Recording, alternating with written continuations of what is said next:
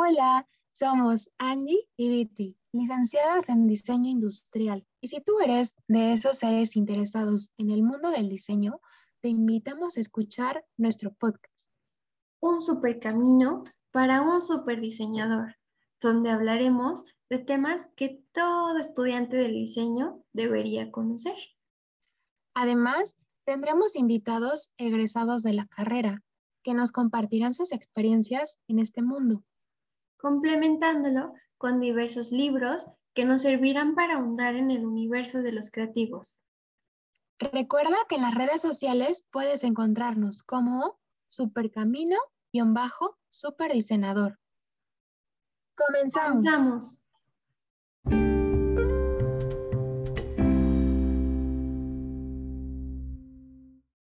Bienvenidos a nuestro primer podcast.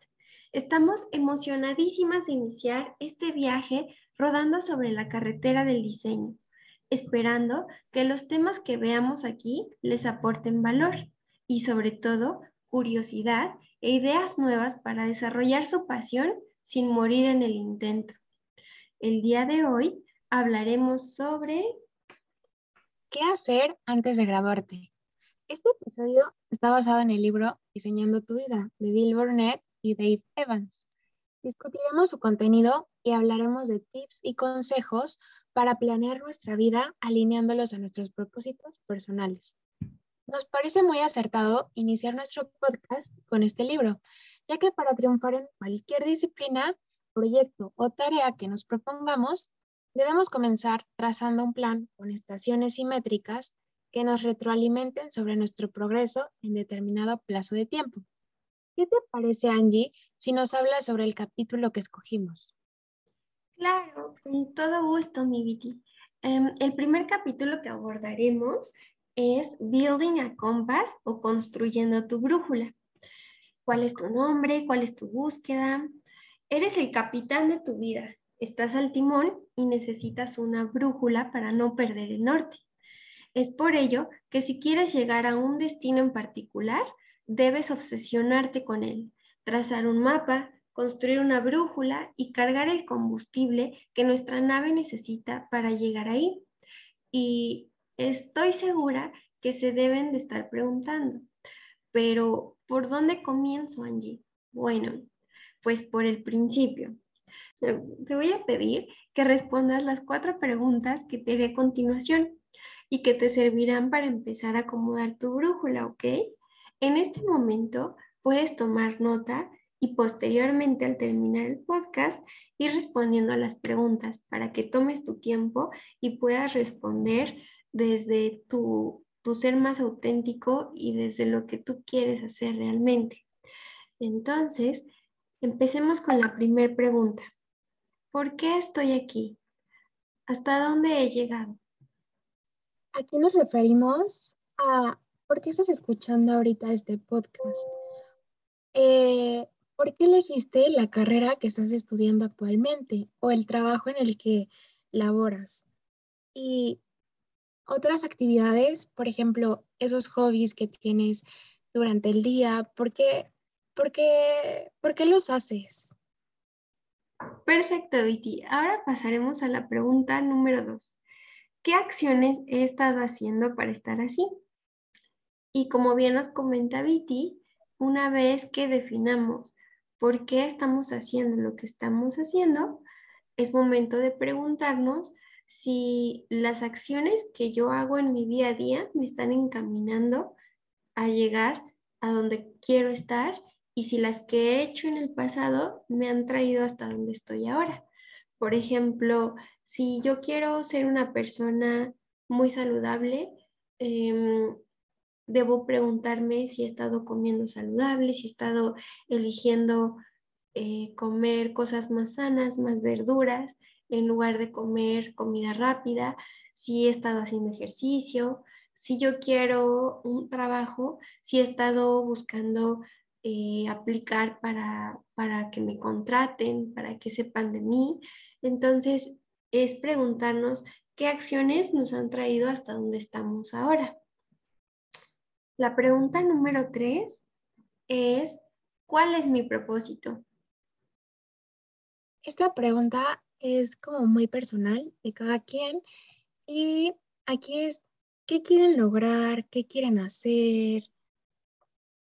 Exacto, y es definir un poquito el por qué estamos aquí. Y también tenemos que aclarar que nuestro propósito no va a ser algo fijo y no va a ser algo, no vamos a, pensar que es el mismo propósito quizá el, el día de hoy y en dos años, porque tenemos todo el tiempo nuevas experiencias, nuevos aprendizajes que van moldeando lo que queremos alcanzar.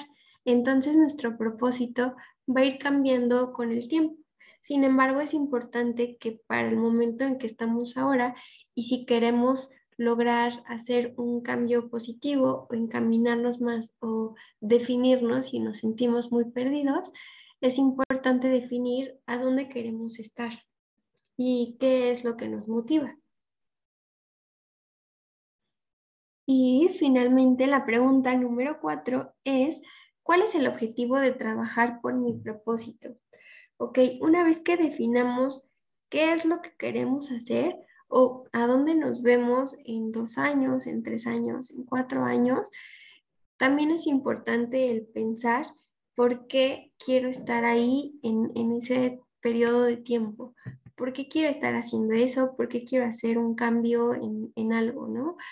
Em, y esto viene de, de nuestra historia de vida un poquito. Ahí tenemos que viajar un poco hacia atrás y preguntarnos quizá en, mi infancia me faltó esto o quizá eh, yo veo que a mis amigos eh, pudo haberles sido mejor si hubieran hecho esto o yo veo que en el mundo falta esto y que desde mi conocimiento, mi aprendizaje, desde todas las herramientas que yo he desarrollado, cómo puedo impactar y por qué puedo impactar, por qué quiero hacerlo.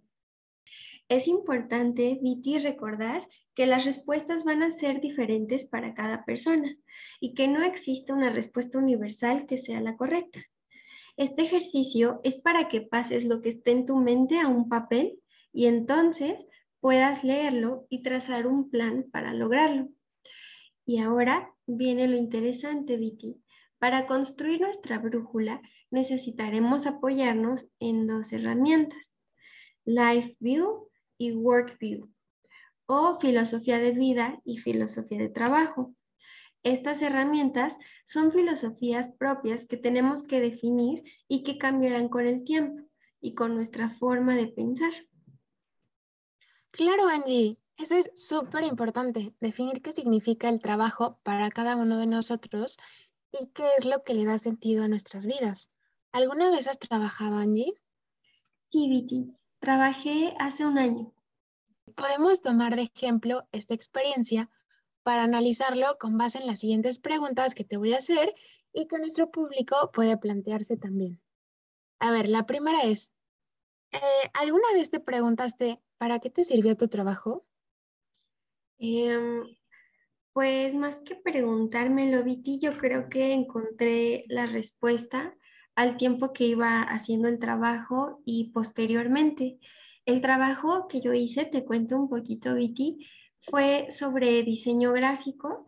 Yo me lancé como freelancer y empecé a hacer algunos diseños de logotipos, eh, de lonas, de tarjetas de presentación, de identidad gráfica.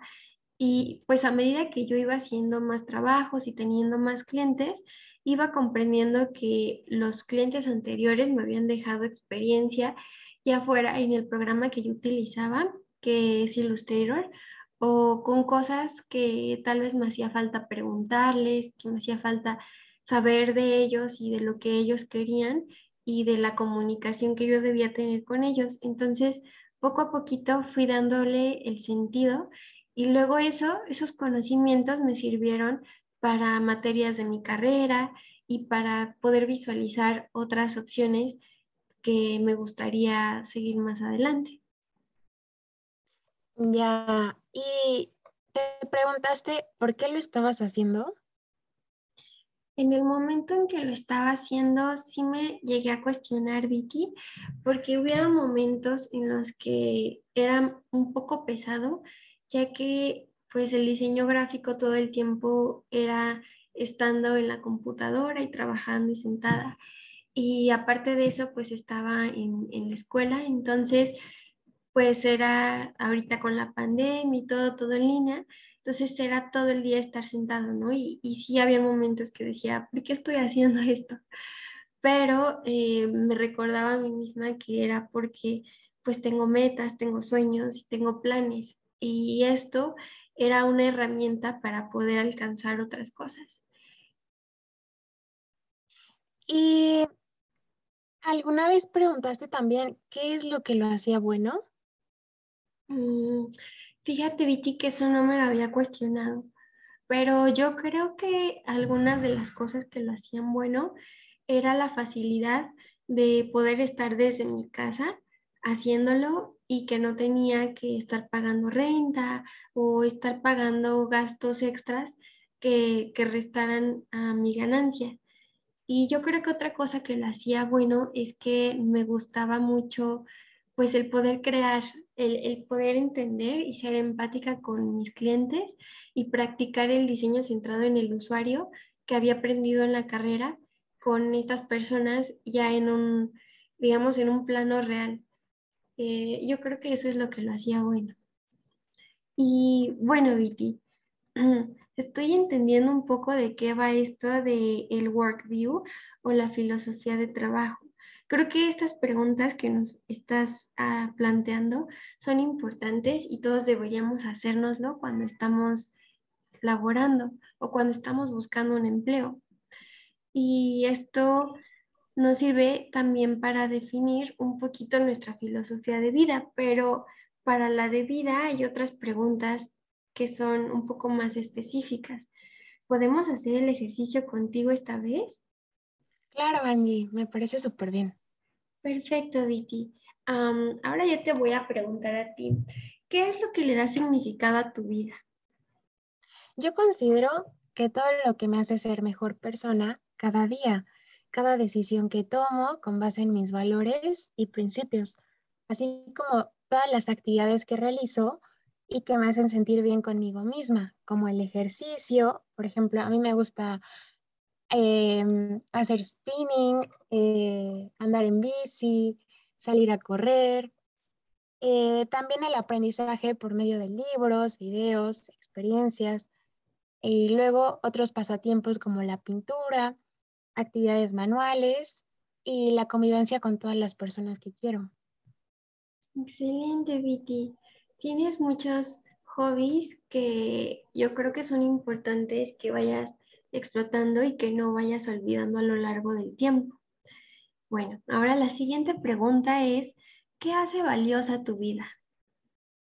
Yo contestaría que el querer siempre ser mejor que el día anterior, así como todas esas motivaciones que tengo para lograrlo.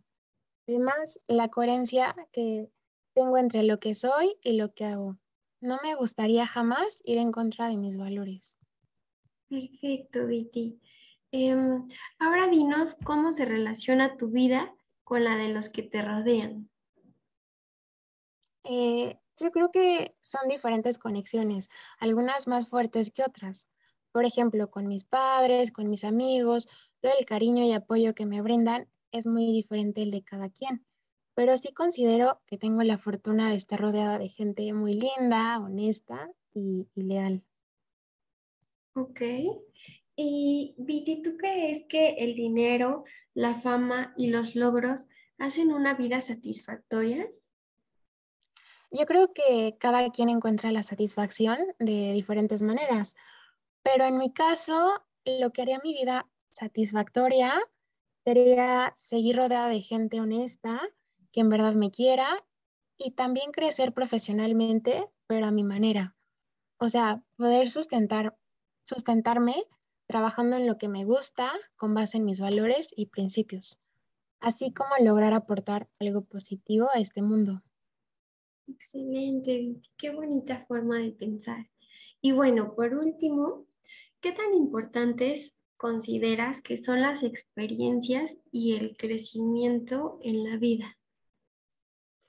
Yo considero que son muy importantes porque todo el conocimiento que tenemos lo aprendemos de libros y experiencias. Y pues ambos nos ayudan a abrir los ojos y a ver el mundo como realmente es.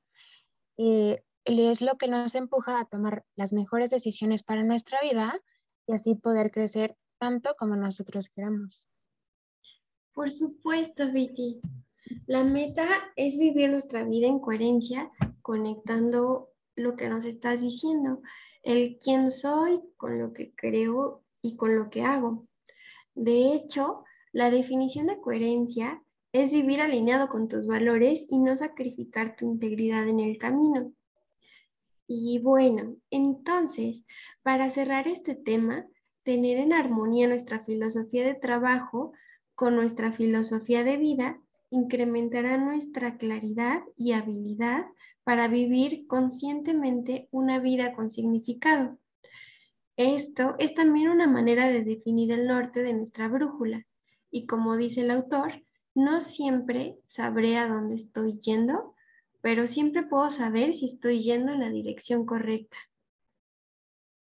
Angie, gracias por estos ejercicios que nos compartiste. Obviamente, como nos mencionaste anteriormente, cada quien va a tener respuestas diferentes y es muy importante que todos lo hagamos para, para ir guiando nuestro camino.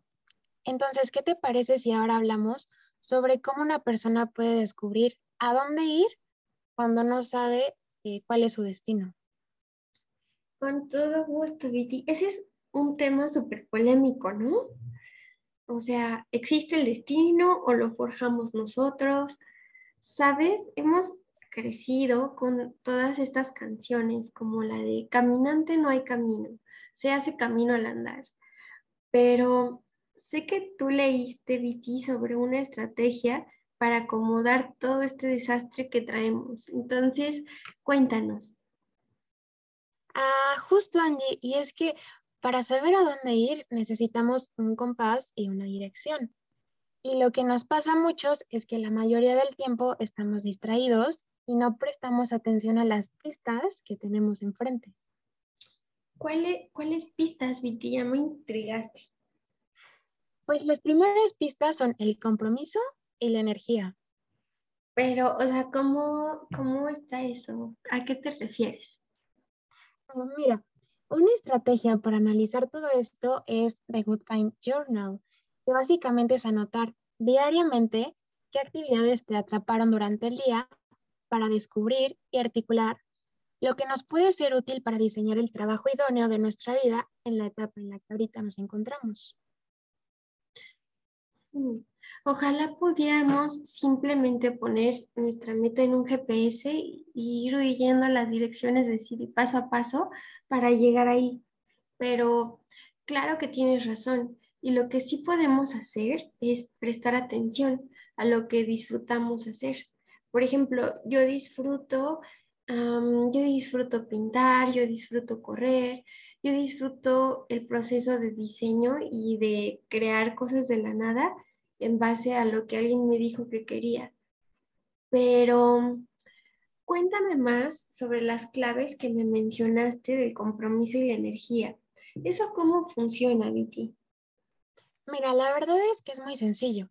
Para encontrar las actividades que naturalmente disfrutamos hacer, debemos encontrar y tomar nota diaria de los momentos en donde estamos más y menos comprometidos. Este ejercicio de preferencia debe hacerse durante tres semanas. Por ejemplo, Andy, en mi caso, a mí me cuesta mucho levantarme temprano, pero si es para hacer algo que realmente me gusta, como aprender algo nuevo, lo hago sin ningún problema. Ahorita he estado haciéndolo para aprender a manejar, y me ha ido súper bien.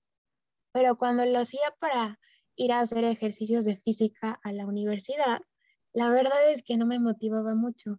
Otro ejemplo es que a partir de la una yo me siento muy dispuesta para hacer cualquier actividad. Después de haber desayunado bien y revisado mis pendientes, a esa hora podré empezar el proyecto más pesado que tenga para entregar. Y después de las 2 a.m., yo sé que ya no puedo concentrarme. Ahí sé que tengo que detenerme para que las cosas salgan bien. Entonces, mi motivación es el aprender algo nuevo y si le agregamos creatividad, me va mucho mejor. Y Oye, Viti, ¿hay alguna manera de identificar estas actividades donde estamos más comprometidos? Sí, justo cuando te sientes emocionada, como te mencioné anteriormente, enfocada y que estás pasando un buen momento, ahí es cuando estás comprometida. Y por el contrario, los momentos en los que te sientes cansada, agotada, infeliz, por ejemplo, yo a las 2 de la mañana, todo lo que te da para abajo, ahí es cuando menos estás comprometida. Y otro punto importante es que este ejercicio de retrospectiva debes redactarlo tomando en cuenta las diferentes áreas de tu vida, cuando estás en tu trabajo, con tu familia, con tus amigos y contigo misma. Y al final, anotar estos puntos nos puede servir, uno, para detectar en qué momentos nos sentimos comprometidos y felices. Dos, para identificar acciones o elementos del ambiente que nos ponen de buen humor y aumentan nuestra productividad. Y tres, al detectar todos estos elementos, podemos tomarlos y adaptarlos al resto de nuestras actividades donde no estamos tan satisfechos y de esta manera podemos expandir el bienestar en nuestra vida. Wow, Viti. En definitiva, este ejercicio nos lo llevamos de tarea. Es algo muy práctico y alcanzable que podemos hacer y que puede transformar nuestra vida para bien en todas las áreas. ¿Sabes qué se me hizo muy padre? También el tema del flow, eh, de fluir y de estar completamente comprometidos con la actividad que estamos realizando. Sí, y es que cuando ese flow empata con nuestras habilidades, surge la magia. Algunas personas lo llaman euforia o estar en la zona. Mm, como en la película de Soul, ¿no? En la de Disney, que si no la han visto, chica, vela, chica que está haciendo ahí sentada. Por favor, ponle pausa a este podcast y ve a verla. No, en verdad, amigos, es una joya, es, es una película bellísima con un mensaje espectacular que describe cómo la vida está llena de momentos apasionantes y que cosas tan sencillas como oír o tocar música, bailar, ver la naturaleza, hacer lo que nos apasiona, puede hacer de nuestra vida un camino mucho más disfrutable y mucho más lleno de sentido. Ya sé, Angie, esa película es 100% recomendable. Y otra cosa muy padre de cuando logramos fluir en esa zona es que experimentamos mucha calma y mucha paz.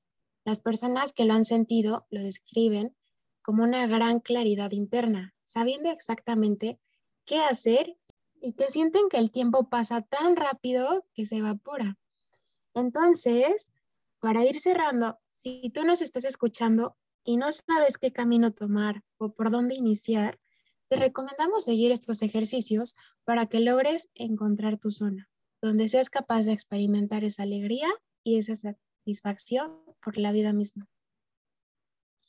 Claro, y no solo en el trabajo, Vicky, sino en todas las esferas de nuestra vida, en el hogar, en el ejercicio, en la familia, en el amor, en cada área. ¿Tú alguna vez has experimentado esta sensación, Angie? Mm, pues déjame pensar, Vicky, una sensación de euforia. Mm, yo creo que sí, Vicky. para mí el correr cuando corro y me pongo mis audífonos, siento que todo, todos mis problemas desaparecen. Como que de cierta manera dejo todo atrás y solo me enfoco en escuchar la música y en disfrutar de, del paisaje, de la naturaleza y hacer ejercicio, ¿no? Mover mi cuerpo y moverme hacia adelante. Y ahí yo siento que es el momento en el que más me desconecto de todo lo demás y me conecto solo en lo que estoy haciendo.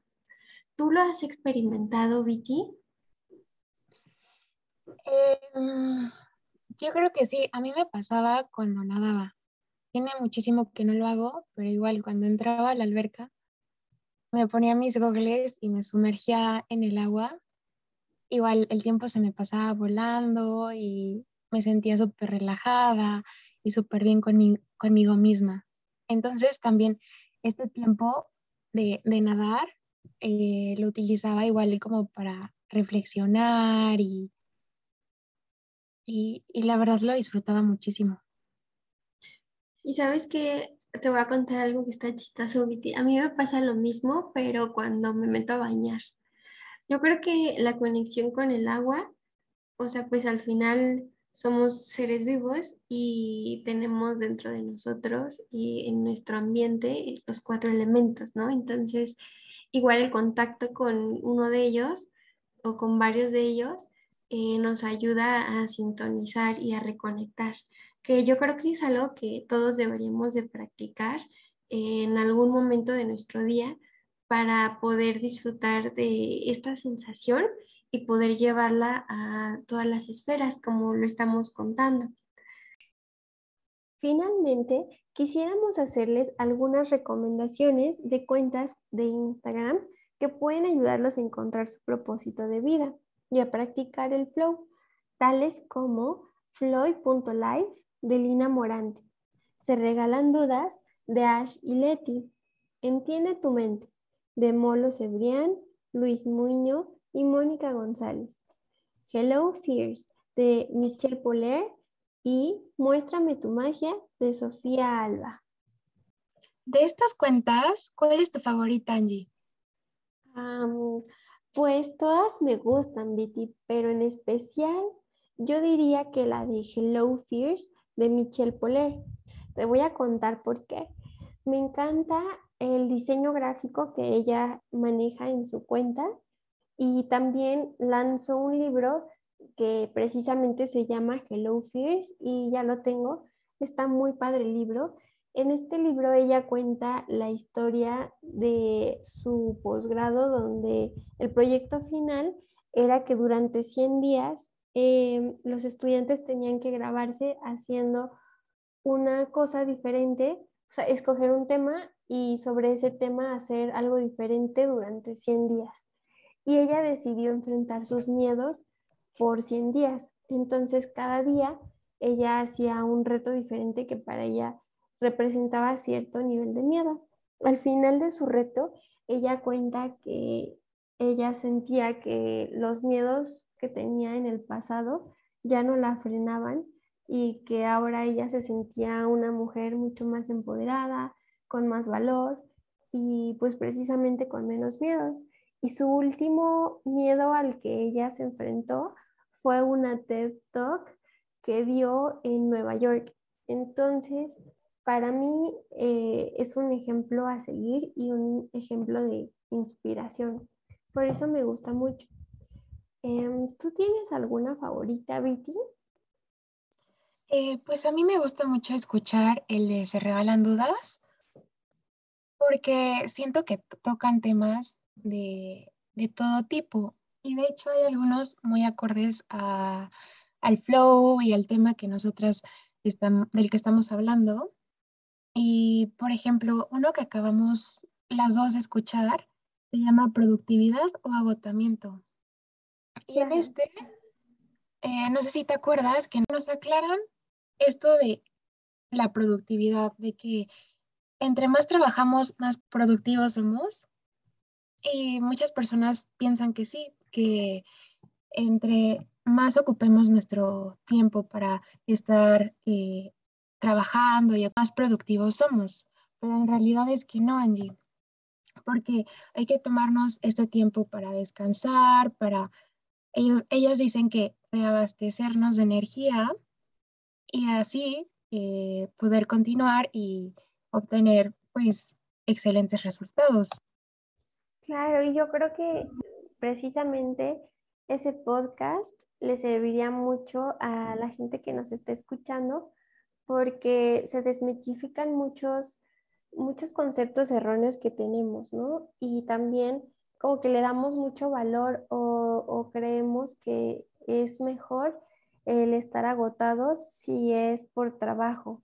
Creemos que eso nos va a hacer más valiosos ante la sociedad y pues la verdad es que no, porque las otras personas viven su vida y no están enfocados en, nuestra vida, ¿no? Quizá si llegan a seguirnos o a ver alguna historia o a preguntarnos de repente sobre lo que hacemos, pero la verdad es que cada quien es el protagonista de su vida Y si nosotros nos dedicamos a no cuidarnos y a, a volcarnos como por el trabajo todo el tiempo, eso va a resultar en un burnout o en un agotamiento que a la larga nos va a volver menos productivos. Entonces, es un podcast que recomendamos ampliamente a, nuestros, a nuestras personitas que están aquí escuchándonos. Sí, y también tocan el tema del multitasking. Igual nosotros vemos que las personas que realizan varias tareas a la vez, igual lo que te mencionaba, que están muy ocupados todo el tiempo, son exitosos y productivos. Y sin embargo, eh, este psicólogo al que entrevistan nos cuenta que, que, no, que hay que dedicarle el tiempo a cada tarea para realizarla correctamente. Y eso que mencionas, Añi, del autocuidado es igual súper importante. Así es, Viti. No sé si recuerdas el ejemplo que da el psicólogo sobre los coches, que cuál coche llegaría primero a Tijuana si uno hace paradas y recarga gasolina y descansa y el otro se va directamente sin hacer ninguna parada. ¿Lo recuerdas? Sí, claro. Y obviamente el que llega eh, primero es el que hizo paradas porque el que se siguió derecho, pues seguramente se quedó ahí parado sin gasolina o seguro eh, se le descompuso algo y porque, porque no se cuidó y no pudo llegar. No pudo terminar. Exacto, y pues es lo mismo lo que nos sucede a nosotros, que si no descansamos y que si no comemos y que si no hacemos ejercicio, no vamos a tener suficiente combustible, eh, ni creativo, ni físico, ni energético, para poder afrontar las cosas que tenemos diariamente. Entonces, pues es muy importante el enfocarnos en una cosa a la vez y el recargar las baterías que necesitamos para poder aumentar nuestra productividad. Y así fluir. Bueno, entonces, si llegaste hasta aquí, muchas gracias por escucharnos. Somos Angie y Viti y nos vemos en el siguiente episodio de un super camino para un super diseñador. bye. bye.